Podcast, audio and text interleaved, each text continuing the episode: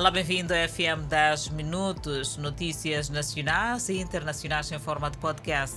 Poderá acompanhar o desenvolvimento destas e outras quando pontualmente forem 19 horas e 45 minutos no Fala Moçambique. Seguimos com a atualidade nacional e vamos falar de crime na Matola. Moçambique, um dos 42 bairros que compõem o município de Matola, acordou agitada. Razões: uma viatura abandonada numa das principais ruas do quarteirão 23. Alguns faróis, reprodutor, espelhos e distribuidor foram retirados da viatura. Aliás, os residentes dizem mesmo que furtos no bairro não são nenhuma novidade e afirmam que a paz tem andado muito longe da zona.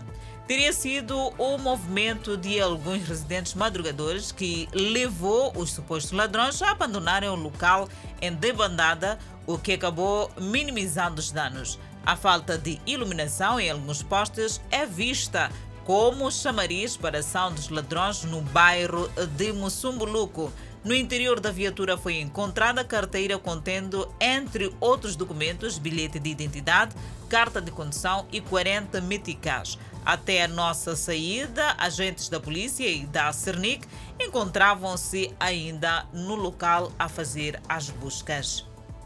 Seguimos para falar de mudanças climáticas. Um estudo publicado na revista Scientific Advance mostra que a frequência de ciclones tropicais pode duplicar até 2050 em diferentes regiões do mundo incluindo Moçambique. O estudo, que teve como base as alterações climáticas, mostram que as mesmas podem duplicar a frequência de ciclones intensos até o ano 2050 com ventos mais fortes, um fenômeno que vai colocar em risco grande parte do mundo.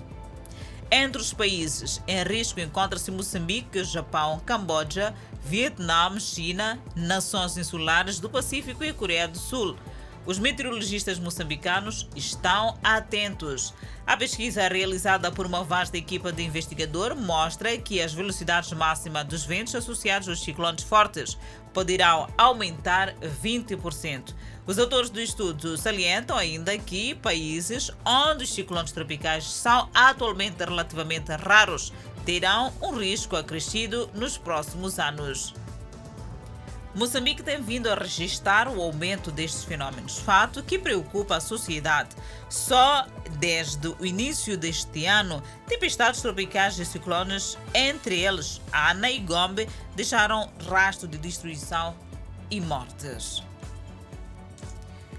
Continuamos com a atualidade nacional. Local vedado pelo Conselho Municipal de Maputo para a requalificação da Praça da Juventude já é local de atuação de bandidos. O município reporta igualmente que as chapas de vedação dificultam a visibilidade entre os automobilistas. Há pelo menos quatro meses que o Conselho Municipal de Maputo retirou os vendedores e vedou a Praça da Juventude para a sua requalificação. Os municípios dizem não entender o porquê das obras não arrancarem. A praça transformou-se num palco de bandidagem. Os acidentes de viação na ordem do dia e a Miramar contactou a variação da cidade e juventude no Conselho Municipal de Maputo, sem especificar datas, garantiu que as obras vão arrancar nos próximos dias. E para falarmos do desporto, Importa salientar que artes marciais, atletas do taekwondo conquistaram medalhas na África do Sul.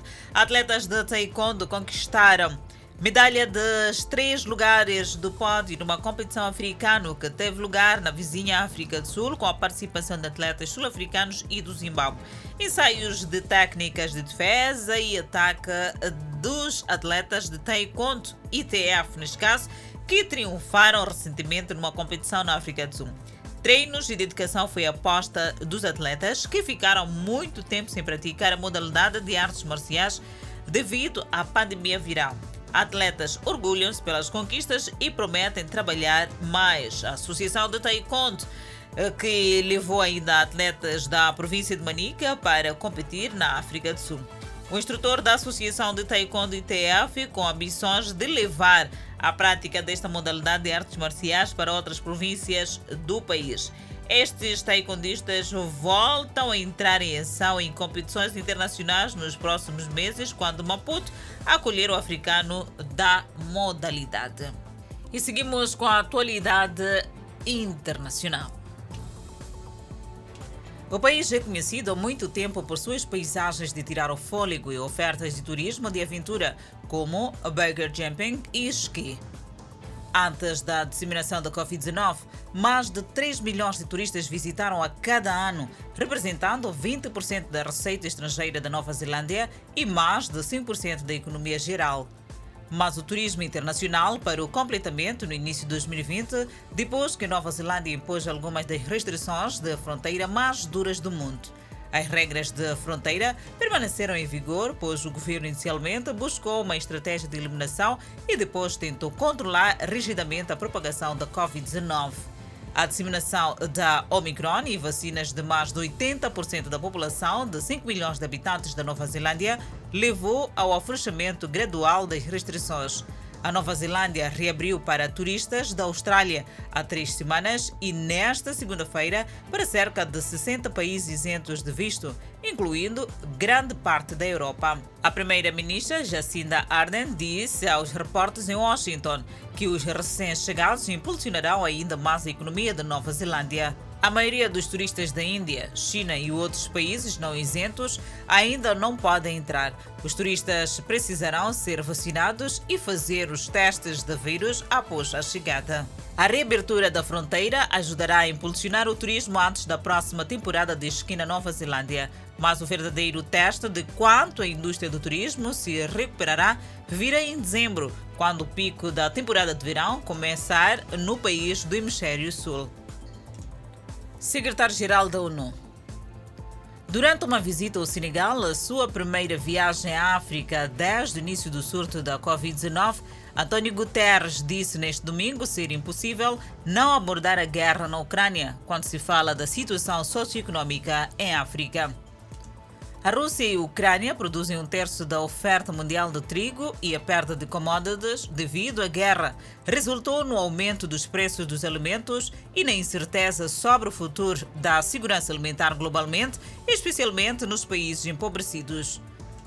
Os custos de fertilizantes e gás natural explodiram e os líderes expressaram preocupação de que os países possam se voltar para dentro e restringir o comércio para proteger suas populações, o que prejudica indiretamente os países mais vulneráveis que enfrentam problemas alimentares ainda piores. Guterres pediu o fluxo constante de alimentos e energia em mercados abertos e a remoção de todas as restrições desnecessárias às exportações. Ele também enfatizou que não haverá solução real para o problema de segurança alimentar do mundo sem reintegrar a produção agrícola da Ucrânia e os alimentos e fertilizantes produzidos na Rússia e na Bielorrússia de volta aos mercados. O secretário-geral, acompanhado pelo presidente, também visitou a nova sede da ONU, que está a ser construída nos arredores de Dakar. O edifício está programado para abrigar todas as 34 agências da ONU que atualmente trabalham em diferentes áreas da capital. De acordo com a ONU, a instalação poderá produzir uma gama de vacinas, incluindo aquelas para combater a Covid-19, e também poderá fabricar vacinas experimentais contra a malária e a tuberculose. Os trabalhadores da mina Simbaia Ota exigem o aumento salarial de mil randes por mês em vez dos 850 randes oferecidos pela mina. Ramaphosa foi veiado neste domingo quando começou seu discurso com um apelo aos trabalhadores em greve e outros membros do Congresso dos Sindicatos Sul-Africanos para se acalmarem e ouvirem o que ele tinha a dizer.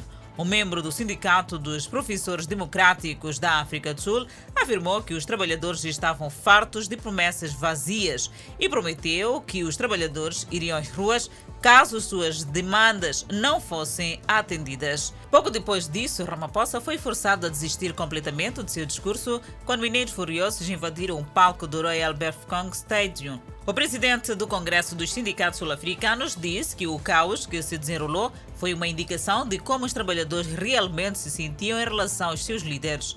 Os trabalhadores em greve ficaram ainda mais irritados nos últimos dias, com relatos de que o diretor executivo de Steel Water, Neal Fromman, ganhou mais de 300 milhões de randes em 2021 em pagamentos de salários e esquemas de ações da empresa. E com esta informação que nos chega da África do Sul, onde os mineiros em protestos interromperam o discurso do dia 1 de maio de Ramaphosa, colocamos ponto final. Obrigada pela atenção dispensada. Voltamos a cruzar a antena numa próxima oportunidade. Adelaide Isabel é o meu nome. Até lá.